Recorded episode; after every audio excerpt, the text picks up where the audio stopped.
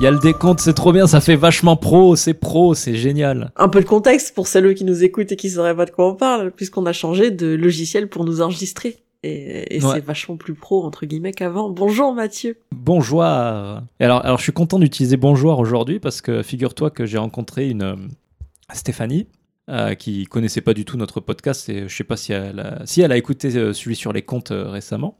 Et elle a adoré, euh, elle a adoré le bonjour. le bonjour. euh.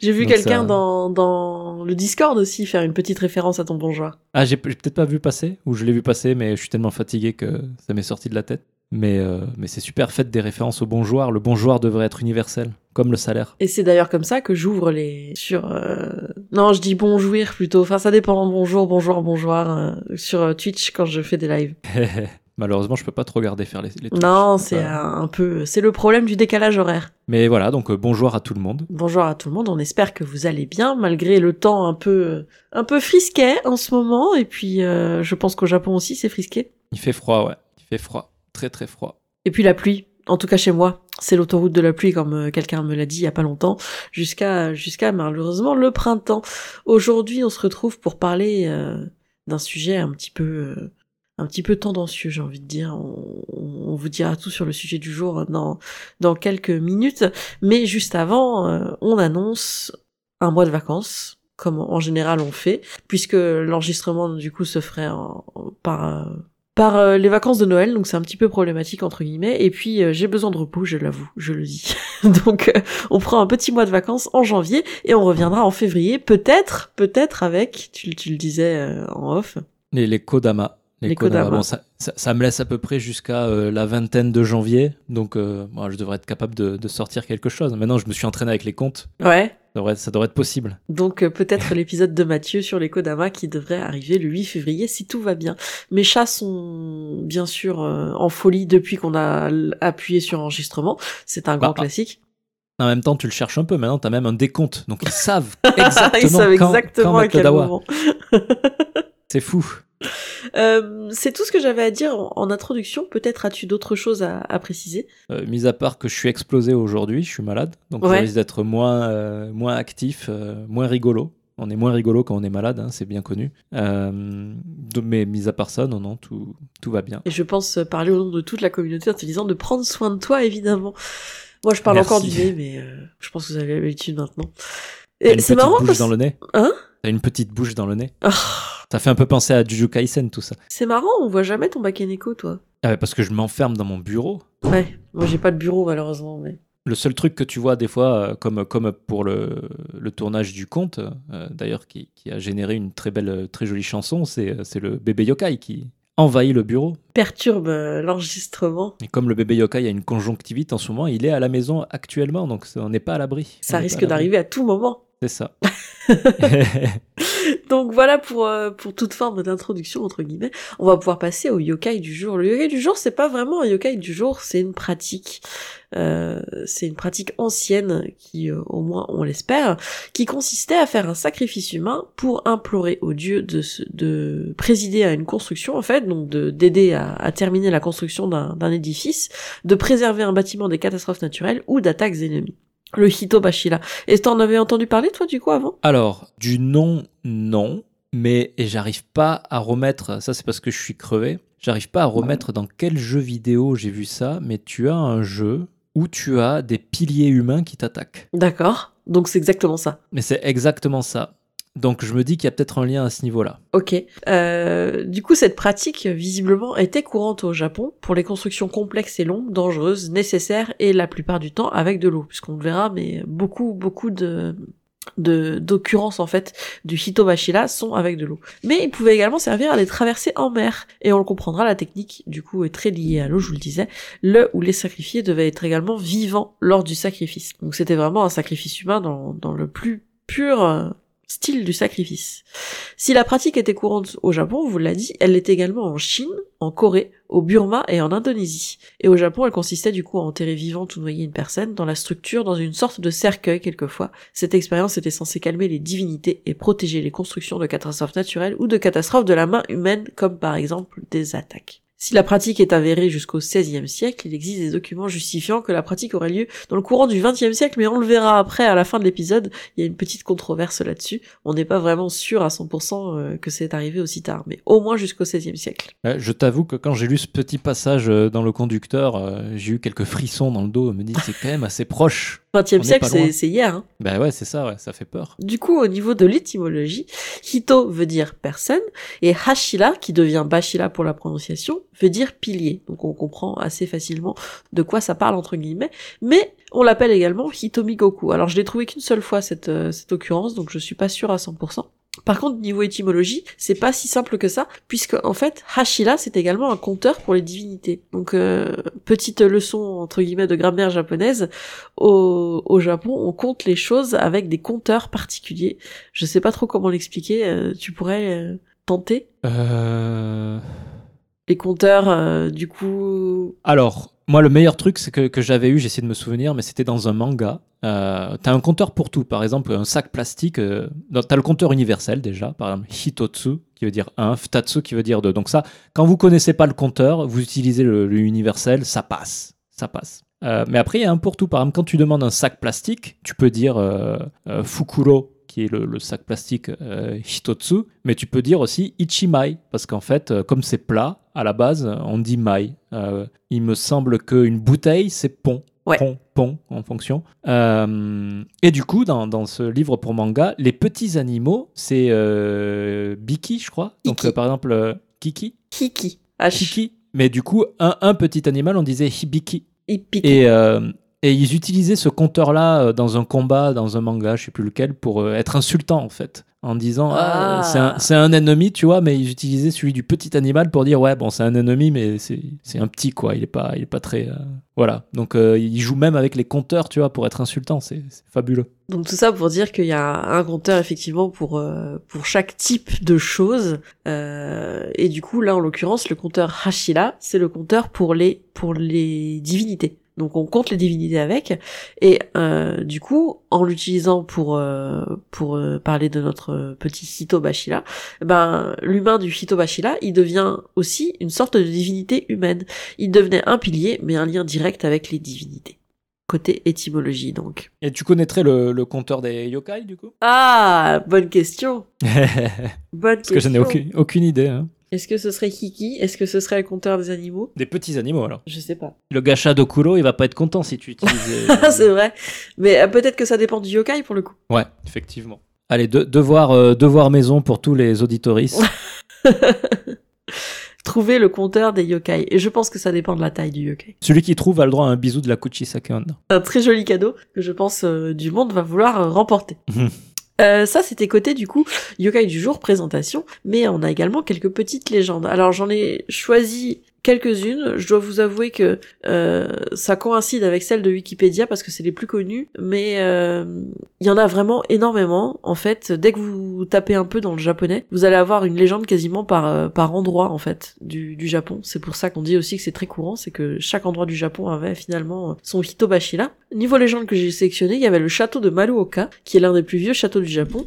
il se dit que le château de Maruoka a été construit à l'aide d'un Hitobashira. Selon la légende, le mur de pierre du donjon s'effondrait régulièrement. Et ça, on n'en a pas trop parlé dans l'introduction, mais ça arrivait souvent en fait que finalement on essayait de construire quelque chose et on n'arrivait pas à arriver au bout. Et du coup le Hitobashira servait à calmer les kami pour pouvoir terminer cette construction. Un vassal suggéra alors qu'il fallait faire un Hitobashira pour réussir à terminer le donjon. On choisit une vieille femme borgne nommée Oshizu qui accepta à condition que son fils soit appointé samouraï. Elle est enterrée sous le pilier central du donjon du château, et une fois le Hitobashira exécuté, on parvient enfin à terminer la construction du donjon. Mais il se murmure que l'esprit plein de ressentiment a provoqué le débordement du fossé, car le fils d'Oshizu n'a pas été fait samouraï. On finit par ériger un monument en son honneur pour calmer son esprit, et ça fonctionne. Ils ne respectaient pas les promesses déjà à l'époque. C'est promesses, euh, promesses politiques, c'est toujours, euh, c'est toujours un sujet. Quelle indignité. Euh, nous avons également le pont Matsue Ohashi, donc à Matsue, euh, à côté duquel on trouve un mémorial en l'honneur de la victime sacrifiée pendant la construction de ce même pont. Au moment de la construction, on ne parvenait pas à poser des pierres sur le fond de la rivière qui était trop meuble. Si une première fois on parvint à poser assez de pierres pour construire le pont, celui-ci fut englouti peu après car les piliers s'enfonçaient dans la terre puis l'inondation a emporté le pont. On a alors recours au Hitobashila pour calmer les esprits en enterrant un homme sous le pilier central, et il se dit que le pont tient plus de 300 ans en place. La victime a été choisie par pur hasard, le sacrifice devait s'opérer sur le premier homme qui traversait le pont avec un hakama sans machi. Un machi, du coup, je connaissais pas, c'est un morceau de tissu rigide pour garder les plis du vêtement qui sont bien perpendiculaires et bien propres en fait. D'accord, donc c'est surtout pour les kimonos, j'imagine? Euh, bah, pour le hakama aussi. D'accord. Mm, effectivement. Euh, Genzuke sera alors choisi et donnera son nom au mémorial qui est juste à côté. Et la légende est telle que lorsqu'en 1891 le pont doit être reconstruit, les gens avaient tellement peur de finir en Hitobashila qu'ils n'approchaient pas du pont. Sacrée euh, superstition. Sacrée superstition. Et 1891, c'était il y a pas si longtemps que ça non plus. hein. On n'est pas loin de la commune, là. Peut-être, ouais. Bon, je- On a également une légende à Wano-uchi. Dans la préfecture de Gifu, un serviteur donna sa vie pour empêcher un pilier de se déplacer pour, pendant qu'on on était en train d'en fait de, de reconstruire. Et on considère ce sacrifice comme un hitobashila. C'est pas seulement quand euh, justement on va sacrifier quelqu'un volontairement, mais aussi quand cette personne donne sa vie qu'on considère ça comme un hitobashila. Et enfin, la dernière petite anecdote, le pont de Nijubashi à, à Kyoto, vous le connaissez peut-être, et ben on a retrouvé des douzaines de corps humains à l'intérieur lorsqu'on a fait des, des réparations. Le fait que ça se passe à Tokyo, ça fait quand même pas mal euh, penser à Paranorma Site. Hein. Oui, c'est vrai. Alors c'est Kyoto, c'est pas Tokyo, c'est moi qui me suis trompé dans le conducteur. D'accord. Mais effectivement, ça fait penser à Paranormal Sight, euh, qui était un très bon jeu que j'ai adoré faire. D'ailleurs, je l'ai mis dans mon top euh, 2023. Ah, quelle place ouais, il est vraiment cool.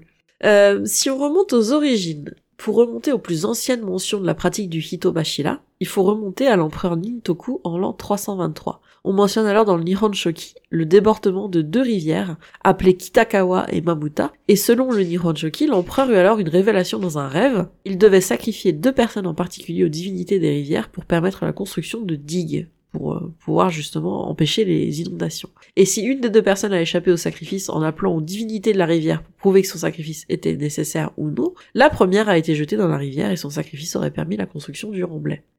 Et la façon dont la première personne a échappé au, au sacrifice, c'est assez rigolo. En fait, il est allé euh, sur euh, sur un pont au-dessus de la rivière et il a mis des petites gourdes dans l'eau et il a dit si jamais mon sacrifice est nécessaire, Dieu de la rivière, divinité de la rivière, noie cette gourde. Et du coup, la gourde euh, n'a pas, ne s'est pas enfoncée dans l'eau, donc il a échappé au sacrifice comme ça. Heureusement qu'il n'y a pas eu un poisson qui l'a chopé et qui l'a Exactement. tiré vers le bas, quoi. Mais ça, ce serait peut-être la divinité du coup qui s'exprime ou qui ne s'exprime pas. À vous de, Hmm. à vous de, de juger. Au XVe siècle, on trouve une autre documentation de pratique de Hitobashila avec une mère et son enfant. Elle passait près d'un chantier où devait être construit un grand pont et fut attrapée pour être enterrée à l'endroit où devait être construit le pont.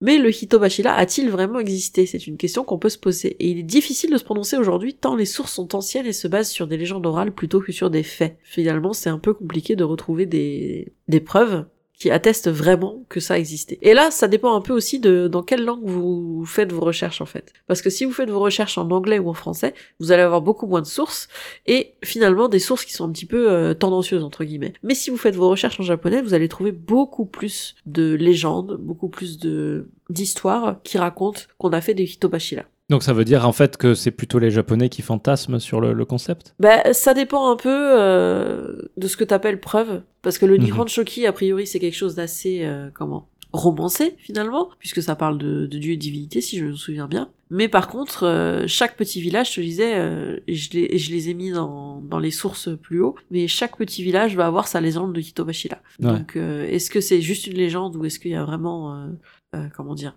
En fait, il n'y a pas beaucoup de travail universitaire dessus. D'accord. Je, je souris parce que j'entends le ronronnement Oh, du chat. c'est- doux. C'est doux. Il passe un bon moment, Baki. Ouais.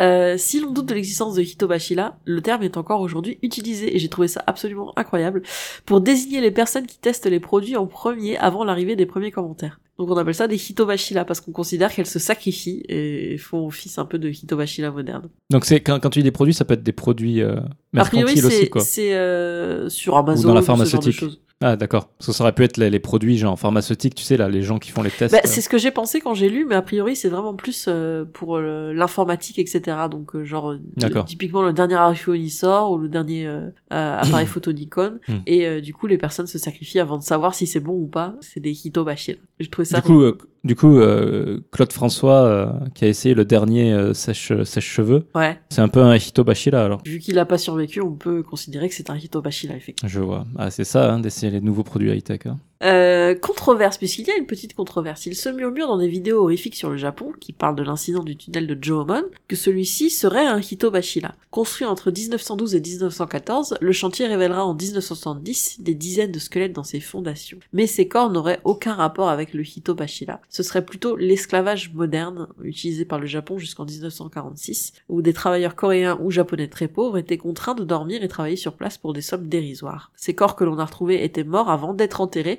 et n'étaient donc pas des sacrifices humains. Mais c'est une légende qui est très très tenace et qu'on va voir dans beaucoup de vidéos sur le Japon finalement. Ça, donc du coup, il y a plein de Hitobashira euh, au Qatar euh, sur les, les chantiers de construction. Et effectivement. Je vois. Cela remet en cause toute la vérité sur les Hitobashira. Ont-ils vraiment existé? Parmi les preuves que l'on a trouvées, des traces d'édits de daimyo. Donc c'est en ça qu'on a des preuves finalement de, que ça a fonctionné et que ça a été vraiment euh, pratiqué, demandant à ce qu'on mette fin à la pratique.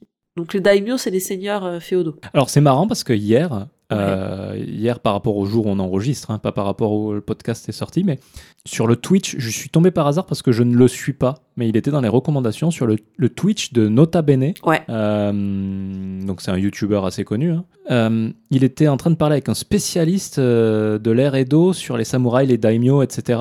Euh, et c'était vachement intéressant. Il parlait de l'évolution du samouraï au cours du temps, voilà. Et donc ça me fait penser à ça. Mais pour le coup, Nota Bene est une des sources de cet épisode, puisqu'il a fait une vidéo sur le Hitobashira que je vous recommande, qui est vraiment très intéressante et qui parle de cette controverse justement. D'accord. Euh, donc des écrits de daimyo, donc de seigneurs féodaux, demandant à ce qu'on mette fin à la pratique, ce qui fait penser la balance du côté de la réalité, mais en fin de compte pour des occurrences plutôt rares. Donc finalement, ce qu'on peut vous dire là, c'est que a priori ça a été pratiqué, mais c'était pas si euh, courant que ça. Ok. Niveau pop culture, c'est compliqué.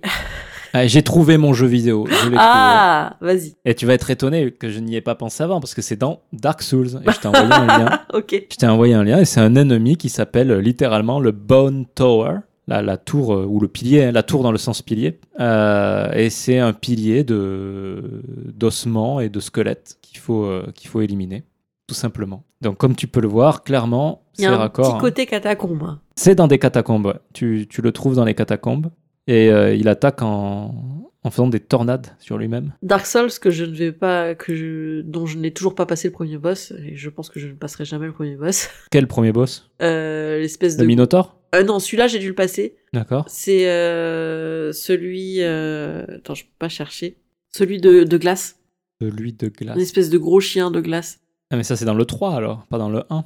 Ah oui, j'ai pas dû jouer au 1, j'ai dû jouer. euh, Dans le 3, ouais, oui, c'est le premier vrai gros boss avant d'aller à la zone suivante. Exactement. Eh ben, je Ah. l'ai jamais passé, je pense que je le passerai pas. Ah. T'as une arme qui peut t'aider euh, sous le dragon qui crache du feu.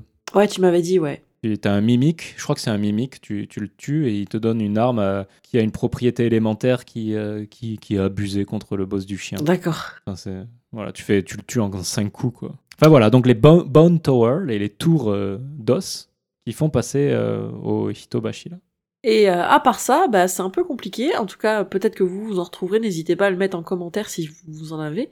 Euh, moi, j'ai trouvé de la musique et j'ai trouvé des illustrations, mais j'ai pas trouvé de jeux vidéo, j'ai pas trouvé de jeux de plateau qui parlent de, de Hitobashira.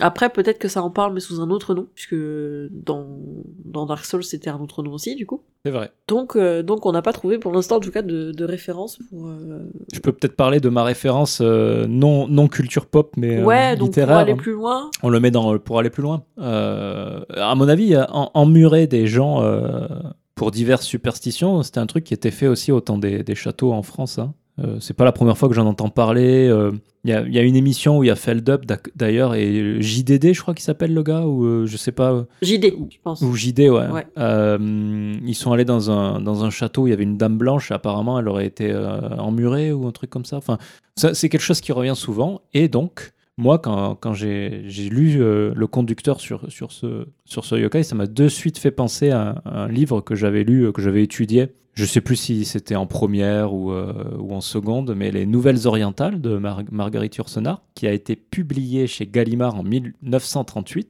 Il y a 10 nouvelles dedans. Et il y en a une qui s'appelle Le lait de la mort. Et alors, je vais vous lire Wikipédia, hein, ça sera plus simple.